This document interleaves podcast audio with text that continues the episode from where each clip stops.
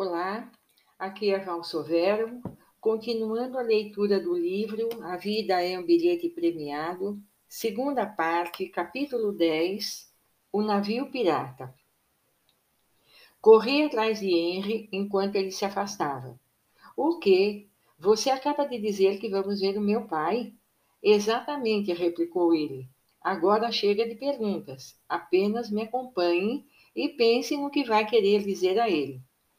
Seguimos para o norte, além do abrigo dos animais, e voltamos ao caminho principal que rodeava o parque.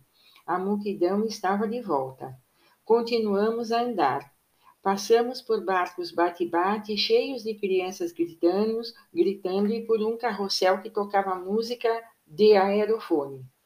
Paramos a seguir em uma plataforma em forma de meia-lua e contemplamos um enorme navio pirata de madeira, Duas torres erguiam-se acima do navio, uma de cada lado.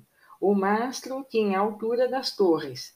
Escadas subiam em direção a uma entrada quadrada na lateral do casco.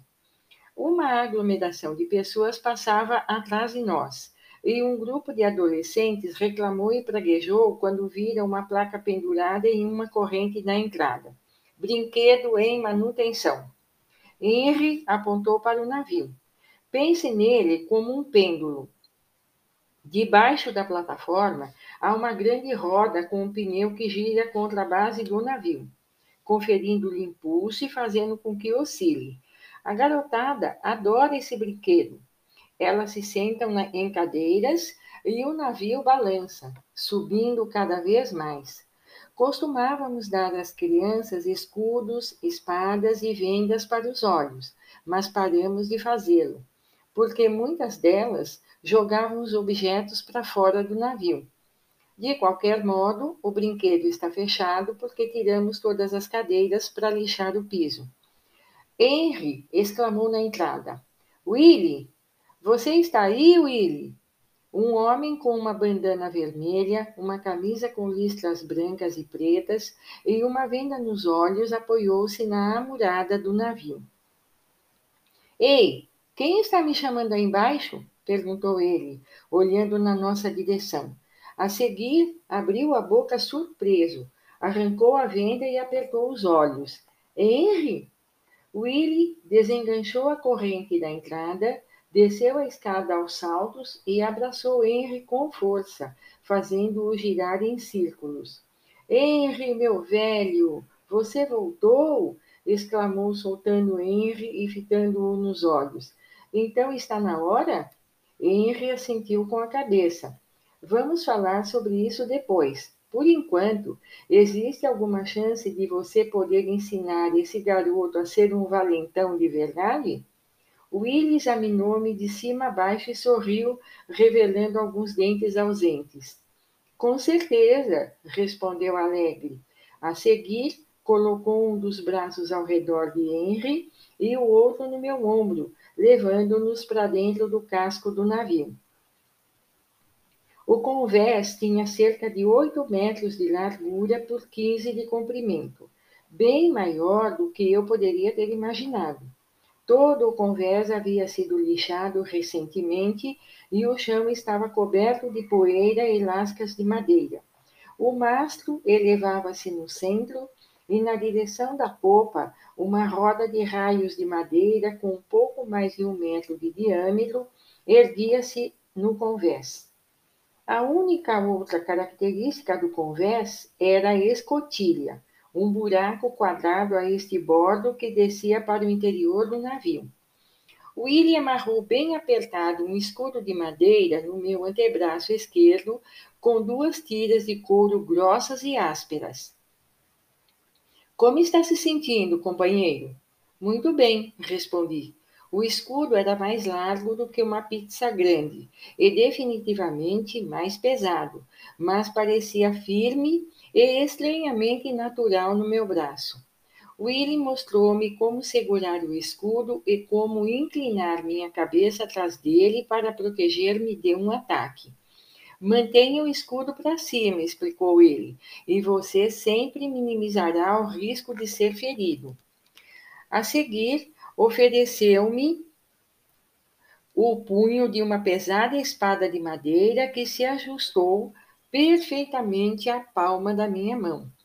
Está conseguindo segurar com firmeza? perguntou ele. Assenti com a cabeça. Ele me ensinou a espreitar em volta do escudo e detectar as fraquezas na defesa do inimigo. Também mostrou-me a melhor posição para eu me agachar, com as pernas flexionadas, pronto para saltar à frente e investir com a espada quando o inimigo estivesse vulnerável. Sempre ataque primeiro com força, disse Willy, que a seguir passou cerca de meia hora ensinando-me a fazer um bloqueio, a investir, a amparar um golpe e a contra-atacar.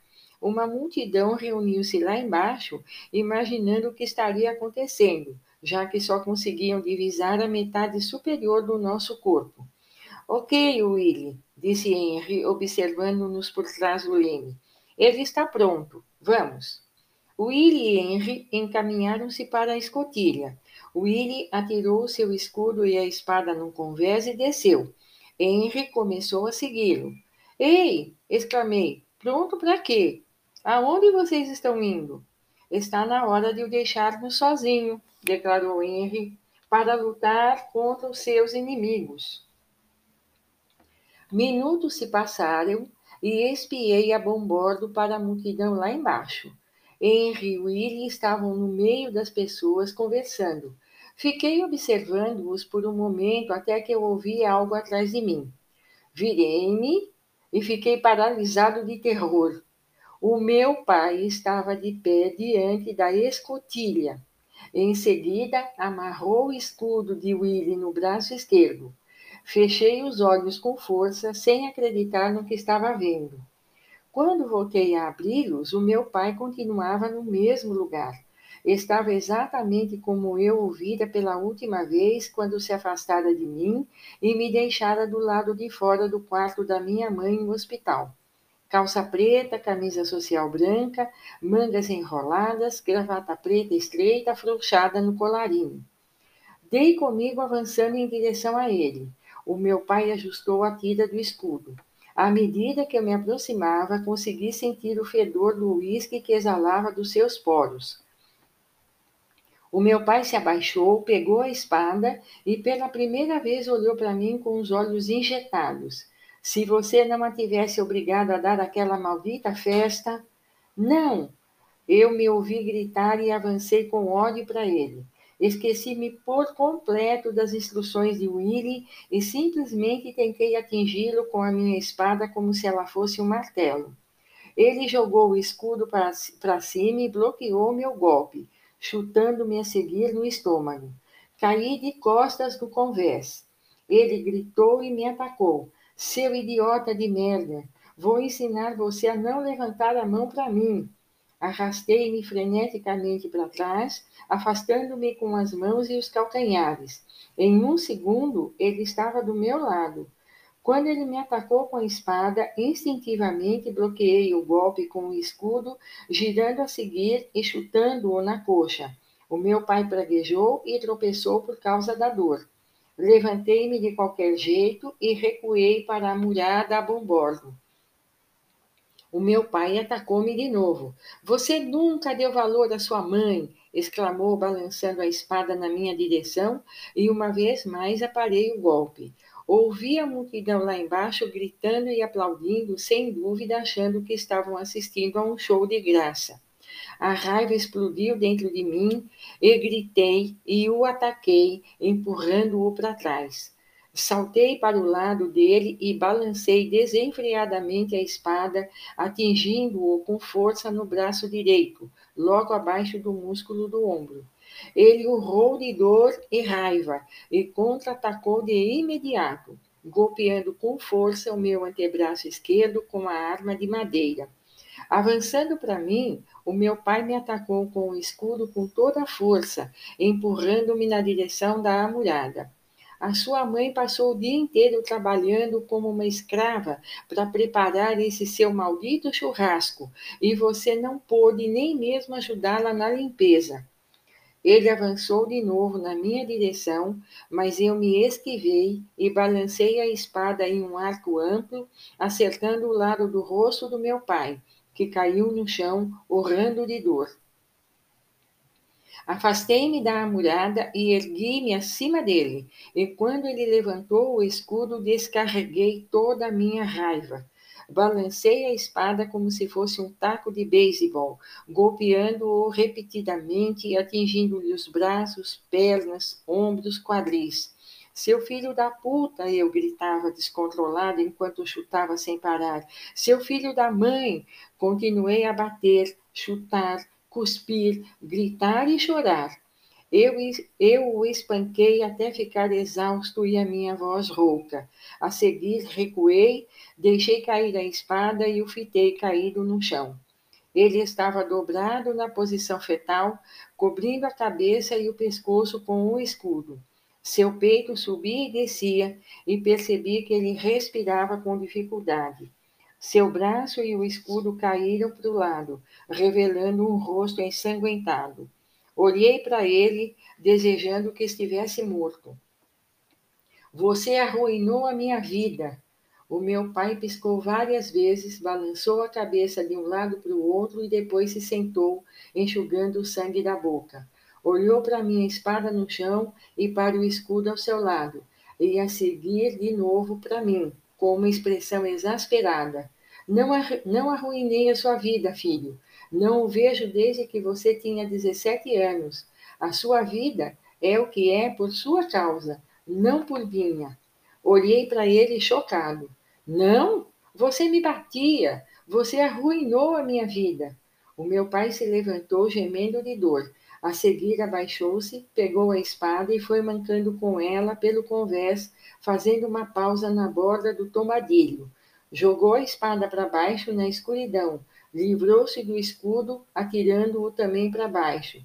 Limpando o sangue do nariz, olhou triste para mim e disse: Você sempre teve um repertório de desculpas. Ele desceu alguns degraus da escotilha e olhou para mim mais uma vez. Você não é mais pequeno e fraco. Não pode continuar a me usar como desculpa para viver com o escudo erguido e a espada desembainhada. A sua vida é o que é por sua causa, não por minha, afirmou meu pai, desaparecendo a seguir na escotilha. Desabei no chão e solucei desconsoladamente. Uma voz explodiu no convés. Levante-se, seu pestinha! Levantei os olhos e me vi emergindo, emergindo da escotilha. Que diabo! Uma imagem idêntica a mim pisou no convés. Ela estava vestindo roupas iguais às minhas. Postava-se do mesmo jeito que eu. Segurava um escudo e uma espada iguais aos meus. Você sempre foi um menino chorão. Agora levante-se, seu pestinha. Fiquei olhando inexpressivamente para ele, pensando: isso não pode estar acontecendo. Eu disse: levante-se. De repente, o homem disparou pelo convés e me chutou maldosamente no peito. Caí de lado e suguei o ar. Eu odeio seu merguinha, gritou ele e começou a me chutar e golpear com a espada. Formei uma bola com o meu corpo e protegi a cabeça com o escudo.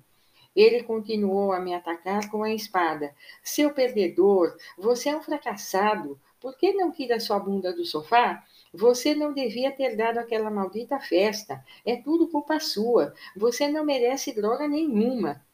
De repente, alguém gritou para que ele parasse. Eu ouvi afastar-se de mim e berrar: Apenas me deixe sozinho. Espiei ao redor do escudo e vi Mary na borda da escotilha. Ela olhou para o homem que estava diante dela e perguntou: Por que está fazendo isso a si mesmo? Não é da sua conta, retrucou ele furioso, avançando para ela. Gritei desamparadamente no chão: Não! Deixem-a em paz! Ele a alcançou e elevou a espada acima da cabeça, pronto para atacá-la. Sem se deixar intimidar, Melly disse: Eu amo você. Ele interrompeu o golpe a meio caminho e olhou para ela horrorizado. Querido, eu amo você. repetiu ela desta vez com suavidade. Ele deixou cair a espada e recuou, arrastando os pés. Não, não, não, você não me ama.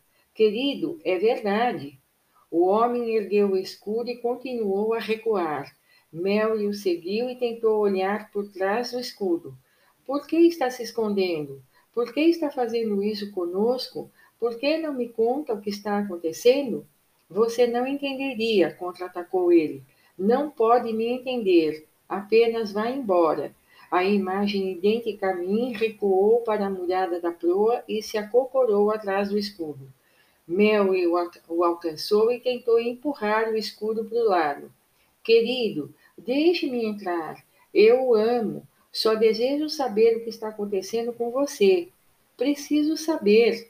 Preciso de você.